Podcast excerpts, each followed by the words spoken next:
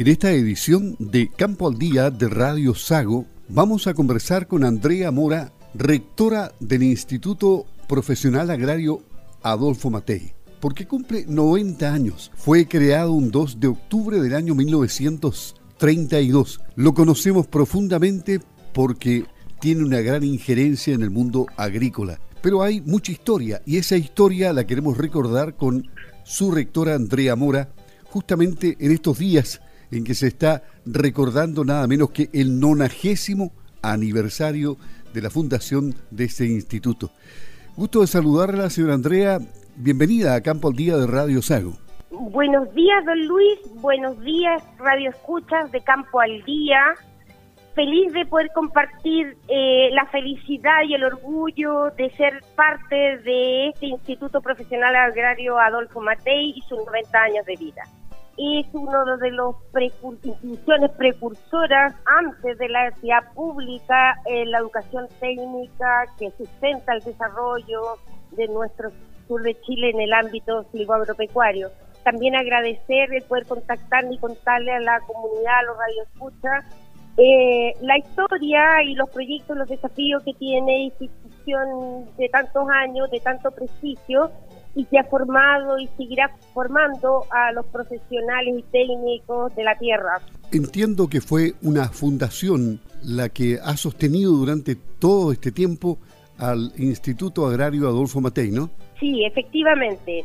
Nosotros eh, somos como bien dijo usted, fuimos fundados el 2 de octubre del año 1932 por el doctor Adolfo Matei Schwarzenberg, eh, un visionario junto a un grupo de agricultores, entre ellos don Alfredo Neumann, don Eduardo Matei, don Federico Matei, ya, otros que en este minuto no tengo en mente, pero con don Augusto Gropp, eh, se juntaron y crearon esta fundación una fundación de derecho privado sin fines de lucro desde el año 32. Eh, lo que hoy día se le pide a la educación chilena, ya estos visionarios de la educación TP ya preveían eh, en su anhelo de generar una institución técnica que pudiera formar a aquellos jóvenes interesados en seguir eh, trabajando en el patrimonio agrícola que eran de sucesión, digamos, o que la gente interesada con amor al campo, a los animales y a las plantas pudiera tener una alternativa de, educación acá en Osorno. Somos más antiguos que la Universidad Austral, entonces la única alternativa que tenían era crear esto. Este grupo de agricultores crearon esta fundación y se llamó, el primer objeto único que tuvieron fue el Instituto Superior de Agricultura y luego con la Ley Orgánica Constitucional de Educación en el año 80 pasa a llamarse Instituto Profesional Agrario Adolfo Matei. Y el crecimiento, el crecimiento fue rápido. Eh, ¿En cuántos años aproximadamente ya se consolidó como una institución fuerte y formadora? Uy, mire, esto es tanta historia y es como relativo. Yo llevo 33 años en esta institución y 22 como rectora y antes hubo también rectores. Pero esta institución siempre ha sido una institución de calidad, una institución que está reconocida por el sistema educacional de educación superior chilena, en el subsistema técnico profesional. Eh, pero eh, esta institución, como tiene solamente carreras del sector silvagropecuario, se mueve con la demanda de estudiantes por matrícula, cómo se mueve eh, la agricultura y la rentabilidad de la agricultura del sur de Chile. Si la agricultura está buena, nosotros tenemos alumnos. Si la agricultura no es tan bollante o va en este ciclo de caída, nuestra demanda por educación también cae. Por tanto, somos muy pertinentes porque nuestros programas y planes de estudio nuestras carreras tienen una pertinencia con el desarrollo de la agricultura y también con su economía. Por tanto, hemos tenido altos y bajos, pero hoy día yo creo que ya estamos consolidados, y no se lo digamos nosotros, sino que hay una entidad que nos certifica, que es la Comisión Nacional de Acreditación, que asegura la calidad de nuestras ofertas educativas y procesos formativos. Por tanto, hoy día tenemos cuatro años de acreditación y estamos a puerta y estamos en proceso de autoevaluación para someternos a una nueva acreditación el año 2023. Y esperamos seguirnos manteniendo en lo más alto de esta cúpula de la calidad, ¿no es cierto?, eh, a esta institución, porque podemos decir que está demostrado que aportamos al desarrollo de nuestra región y de nuestro país con nuestros profesionales de calidad. Hay muchas generaciones de, estudiantes que han pasado por el Instituto Profesional Agrario Adolfo Matei. En consecuencia, ¿cuántos alumnos habrán pasado en todo este tiempo, 90 años? No creo que en alguna parte esté la cifra aproximada. Sí, sí, son más de 5.000 estudiantes que han pasado. Incluso Hoy, el día 21 de, de, octubre, tenemos la ceremonia de titulación y estamos retitulando a aquellos exalumnos que han ingresaron hace 50 años. Y así lo hemos ido cada cinco años certificando a todos los que quedan todavía en vida, ¿no es cierto? Reconociendo su gestión y su aporte como exalumnos a la comunidad. ¿Y cuáles son eh, las especialidades que ustedes tienen dentro de este instituto? Nosotros tenemos, como le digo, abordamos todas las temáticas con las carreras que ofrecemos. Eh. Tenemos las carreras técnicas, que es el técnico experto agrario, con una duración de dos años y medio de la carrera de estudio. Y las carreras de ingeniería, ejecución en agronomía y la ingeniería de ejecución en agronegocio son todas carreras profesionales con duración de cuatro años y tenemos dos modalidades de estudio. Una para los programas regulares, para aquellos estudiantes que egresan de la enseñanza media, ¿no es cierto? Y tenemos programas especiales con la misma carrera para, para alumnos que están insertos en el mundo del trabajo, se llama un programa especial para trabajadores. Ellos obviamente tienen un horario especial en un día especial o en varios días? No, a ver, las carreras regulares son de lunes a viernes y los programas especiales funcionan los días viernes y sábados. ¿Y es posible trabajar cómodamente con ellos? Son esfuerzos eh, súper fuertes para aquellos estudiantes porque tienen que responderle a la familia, tienen que responder al trabajo y también responder a la institución que los está formando. Por tanto, es una decisión bien compleja, familiar y estratégica, pero sí tenemos una gran cobertura y muchos interesados que están hoy día estudiando con nosotros en esas carreras de programas especiales. Bueno, pero esto es, es un círculo virtuoso porque gana el, el, estudiante, en este caso el trabajador, su familia y el empleador que va a tener a, a un hombre o mujer, ¿no es cierto?, con capacitación, eh, titulado como técnico. Eso es lo que la institución eh, abordó como desafío ya hace, hace años y eh, estamos dando la oportunidad también para aquellos profesionales de, de, otras áreas o de gente que se encuentra en el mundo del trabajo pero no tiene un título, dar la oportunidad para sacarlo, obtenerlo. Digamos. Eso también favorece su remuneración y todo. Pero es sacrificado, pero se reconoce así también y se apoya permanentemente, se pone a disposición de ellos todos los medios de, enseñanza y aprendizaje para facilitar su, su, su formación. Hay un elemento, un elemento preocupante en el mundo agrario que desde hace ya bastante tiempo viene acompañando y es muchas veces para la familia de, agricultores una permanente tortura, entre comillas, porque resulta de que los hijos se van del campo y no vuelven al campo. Los, es, muy complicado encontrar trabajadores agrícolas actualmente. ¿Esto cómo lo enfrentan ustedes? ¿Cómo motivan a, a los jóvenes que están estudiando para que ellos permanezcan en el sector? Eh, mire, eh, interesante su pregunta, pero no es nuestra realidad como institución de educación, porque nosotros al estar acreditados tenemos el beneficio de la gratuidad y los estudiantes que llegan acá llegan por vocación, ¿ya? Y los tenemos también em, eh, categorizados de los que vienen del mundo rural, del, del mundo citadino, pero es aquel estudiante que trae un background a favor nuestro, ¿ya?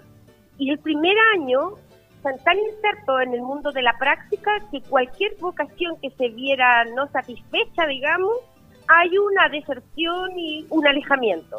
Por tanto, aquí el estudiante que se titula acá es un estudiante que ha completado su proceso formativo con un interés personal, no de la familia ni de otro entorno de influencia. Por tanto, eso es una gran ventaja competitiva que nosotros tenemos, que aquí el que quiere puede primero y el que quiere logra el objetivo del egreso y la titulación. O sea, y bien es cierto, si bien es cierto, también dentro del sistema, también competimos por la empleabilidad. Nosotros tenemos más de un 97% de inserción laboral porque esta institución se preocupa no solamente hasta que egresan, sino que eh, cinco años después la ley nos obliga, digamos, a hacer un seguimiento de empleabilidad y mantener súper activos de la educación continua de nuestros estudiantes egresados, ¿ya? Entonces, ¿qué nos pasa hoy día? Que esta alta demanda nos eh, altera el indicador de la retención, porque hay trabajo, los trabajos son bien remunerados y al chico dice, ah, ya, congelo mi semestre, trabajo y vuelvo después. Entonces, es una temática que lo hemos conversado con las acciones gremiales, con los empresarios, y por eso que hoy día facilitan el estudio y el trabajo a nivel empresarial, para que puedan compartir en estos dos tiempos y puedan aportar a la productividad de sus predios a través de mayor información y mayores tecnologías que aprenden acá en el instituto.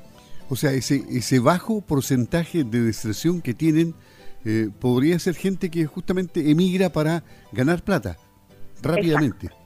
Básicamente las justificaciones, por ejemplo, de una, un retiro temporal o una decepción es problemas económicos, aunque tengan la gratuidad, porque si bien es cierto, la gratuidad los libera de los valores de aranceli, pero no para vivir. Y normalmente hay muchos chicos que son jóvenes y que ya tienen una responsabilidad mayor, que son padres de familia o madres de familia, y tienen que insertarse al mundo laboral pero nosotros tenemos activado acá como institución, conociendo la realidad de nuestros estudiantes, tenemos activado también las bolsas de trabajo, las bolsas de empleo, para facilitar esta, este triángulo, digamos, de incertidumbre que se les producen a los jóvenes de repente cuando tienen responsabilidades de otro tipo. Y en el crecimiento del Instituto Profesional Agrario Adolfo Matei, ¿habrán sueños a, a, corto, a mediano y a largo plazo?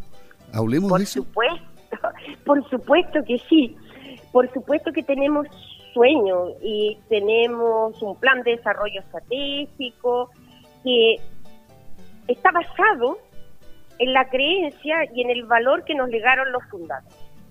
La institución siempre se va a consolidar y seguir consolidando en la formación técnico-profesional, ¿ya? Por tanto, y para ello, nosotros estamos siempre con proyectos desarrollo en términos de actualización de la oferta formativa basado en las competencias laborales, no que imponemos nosotros, sino que el medio que nosotros eh, tenemos para como informante clave nos está diciendo. ¿ya? Entonces, es un desafío permanente de corto, mediano y largo plazo.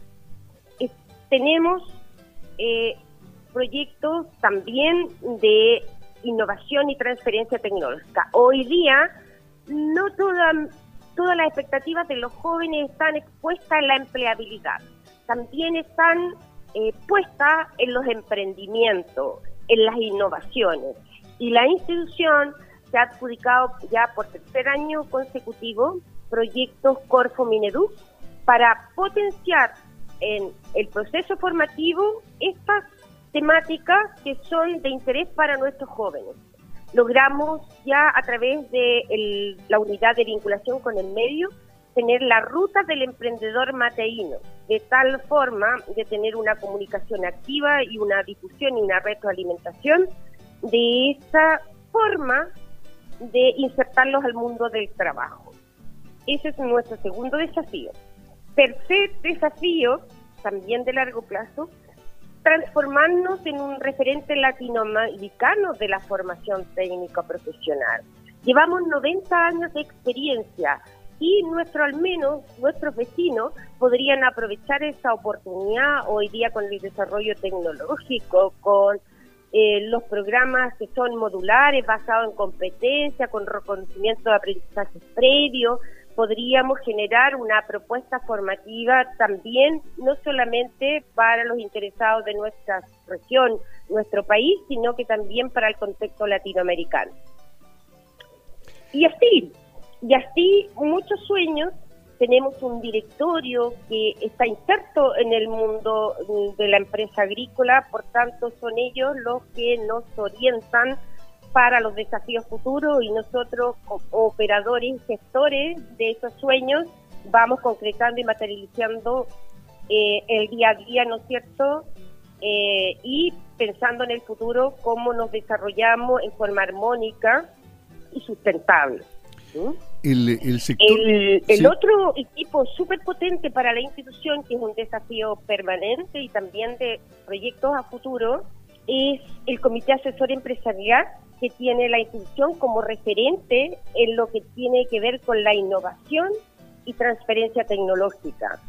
Ahí hay un grupo de representantes de las empresas más significativas para nuestra región en que nos orientan y nos van eh, guiando en ese camino de la formación técnica moderna. Hoy día el, mundo agrícola, el, mundo silvo agropecuario ha crecido enormemente en tecnología, ah, pero la tecnología se compra y es cara. Eh, ¿Ustedes para educar a sus alumnos eh, han hecho innovación en tecnología también? Hacemos los esfuerzos día a día. Pero ahí está el rol de la empresa, porque como institución de educación superior con aranceles regulados, eh, es difícil poder acceder a las últimas generaciones. Pero por eso la institución, a través de los convenios de colaboración con las empresas, logra acceder a la tecnología de especialidad de acuerdo del área que nos estemos desarrollando. ¿ya? Si bien es cierto, una de las ventajas o diferencias que tenemos con otras instituciones de educación PPE de nuestro país es que nosotros tenemos asociado ¿ah? a la formación eh, centros de productivos y de práctica. 640 son las salas de clases de nuestros estudiantes y los laboratorios, ¿ya? aparte de la infraestructura de la Casa Central. Por tanto, desde el inicio de su proceso formativo, ellos están en contacto permanente con la realidad práctica.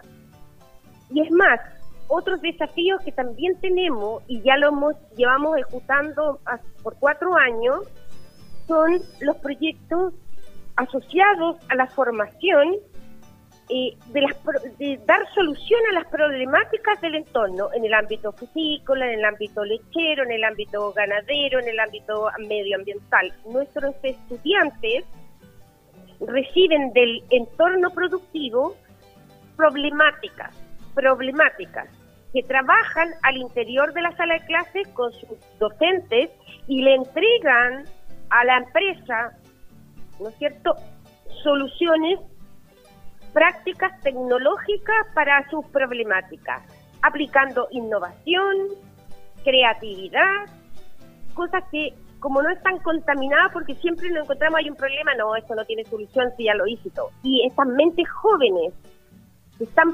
esculpiéndose estos cerebros con estas metodologías de enseñanza-aprendizaje, la institución ha generado eh, proyectos de rápida implementación en el sector silvagropecuario de nuestra zona. Y en el crecimiento... Maravilloso, vamos a tener día de puerta abierta para compartir estas iniciativas que han hecho los estudiantes, proyectos que se han ganado a nivel nacional por su creatividad e innovación. Entonces, yo creo que hoy día la educación técnica, por lo menos declarada por nuestra institución y su modelo educativo, es pendiente no estar adentro de una sala de clase aprendiendo lo que puede conseguir hoy día en otros medios, sino que, experimenten un proceso de enseñanza-aprendizaje basado en casos, basado en problemáticas. Y ponemos a disposición todos los recursos tecnológicos y de capital humano para apoyar esta metodología. Y en el Yo crecimiento, creo que por ahí va a orientar la institución. Y en el crecimiento de los estudiantes, ¿hay un seguimiento de cuántos de ellos saltan de la educación técnica a la universitaria?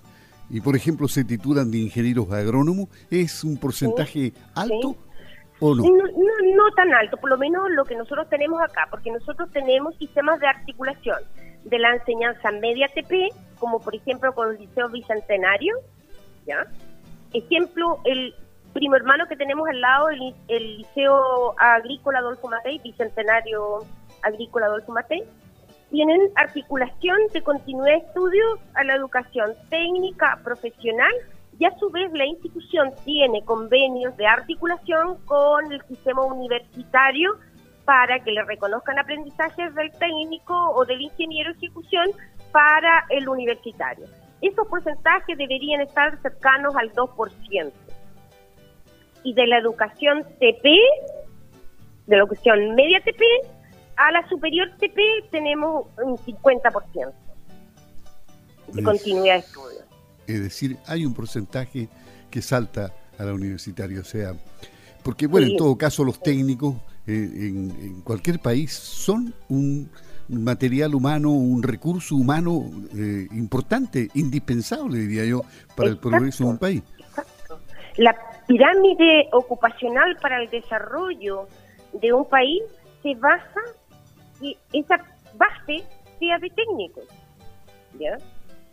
Si, si eso está demostrado, hay experiencias en todas partes del mundo. Singapur, por ejemplo, que tenía el mismo PIB que nosotros, era tenía la misma situación socioeconómica en los años 70, se desarrolló mucho más rápido que nosotros, pero en base a la formación técnica. Como, como Estado, la estrategia de desarrollo de ese país ¿no es cierto?, se basó en la formación técnica, de calidad.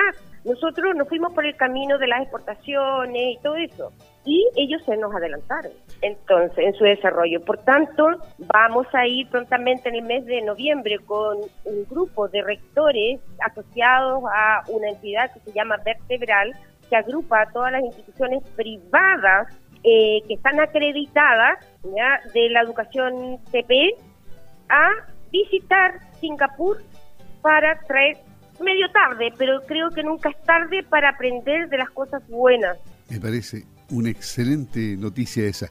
Andrea Mora, rectora del Instituto Profesional Agrario Adolfo Matei, que este año cumplió los 90 años de existencia desde el 2 de octubre de 1932, conversando en Campo al Día. Habrá nuevas conversaciones. Seguiremos buscando en el pasado y en el futuro del Instituto Profesional Agrario Adolfo Matei.